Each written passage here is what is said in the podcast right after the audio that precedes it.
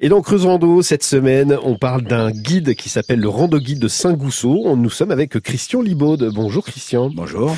Euh, alors on parle de ce guide, hein, je rappelle que vous pouvez télécharger euh, en allant sur euh, avec votre téléphone hein, sur euh, Mm. easy.travel, easy euh, I Z I travel et ça vous donne la possibilité d'aller euh, euh, parcourir Saint-Gousseau ou en tout cas autour de Saint-Gousseau pour Oui. aller faire des belles des belles randonnées. Euh, alors justement quand on fait des randonnées comme ça, est-ce que on a besoin même si on prend un audio guide, est-ce qu'on a besoin d'équipements particuliers? Est-ce que c'est il y a, il y a des parcours qui sont peut-être plus compliqués que d'autres? Non, ce- ces itinéraires-là, ils sont relativement faciles. Euh, pour une fois, comme on reste que au sommet de Saint-Gousseau, il y a relativement peu de dénivelé. Ouais. Euh, il y a quelques petites montées quand même, faut Oui, pas abuser. Faut pas y aller euh, et on tombe quoi. Mais non, euh, non, non. Euh, et puis après, c'est aussi des chemins. euh, on- pour l'occasion, on a réouvert des, des chemins qui n'avaient Mm.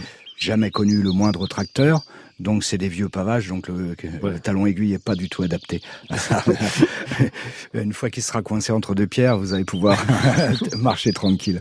Et, et justement, quand on fait quand on fait de la randonnée comme ça, euh, on, on, on redécouvre en fonction des saisons des, des, des, des nouvelles vues, des nouveaux endroits, des nouveaux passages, parce que c'est vrai Mm. que entre le printemps, l'été, l'hiver, l'automne, euh, la, la faune change. Donc, oui, euh, il y a des la- choses qu'on La redécouvre. flore surtout, oui. Euh, il y a des choses qu'on ne verra jamais en été. Quand il y Ouais. a toutes les feuilles, on peut passer à 5 mètres à côté. Et, Ouais. et, et non. Et moi, j'aime beaucoup marcher en hiver parce que justement, il y a de nouveaux horizons qui s'ouvrent, des, des petites vues et vous apercevez à travers euh, les troncs d'arbres ah, il y a quelque chose que j'avais jamais remarqué. Ouais. Donc c'est le moment d'y aller voir. Euh, après, dans les grandes landes à fougères, euh, les fougères aigles, quand elles sont sèches en hiver, là vous voyez plus rien dessous. Ouais, ouais. Pas la peine. D'accord. Donc des tourbières sur le plateau, il y en a pas mal.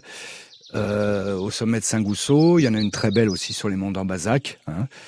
Euh, la tourbière des Doges, qui est, qui est de toute beauté. Mais celle de Saint-Gousseau est quand même très intéressante, même si elle est plus petite.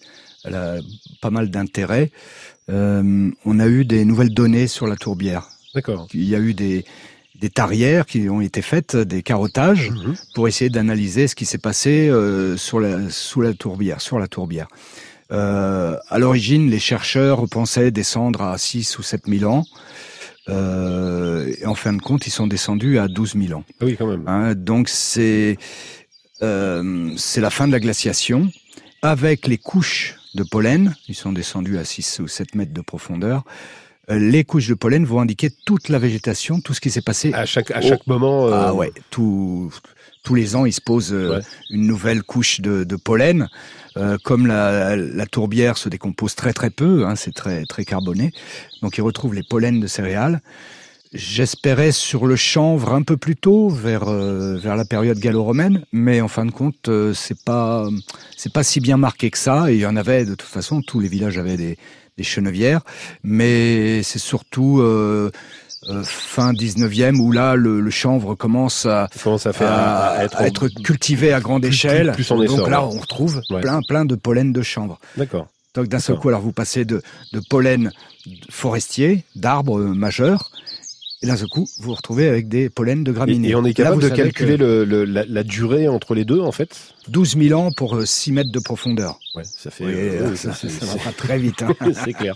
Euh, on va continuer à parler euh, du rando guide toute cette semaine, euh, le rando guide de Saint-Gousseau avec euh, Christian Libaude. Euh, et justement, demain, on reviendra sur euh, les différents endroits où on peut s'arrêter, où on a Oui. des belles choses à découvrir. D'accord? Voilà. Eh ben, on se dit à demain. Oui.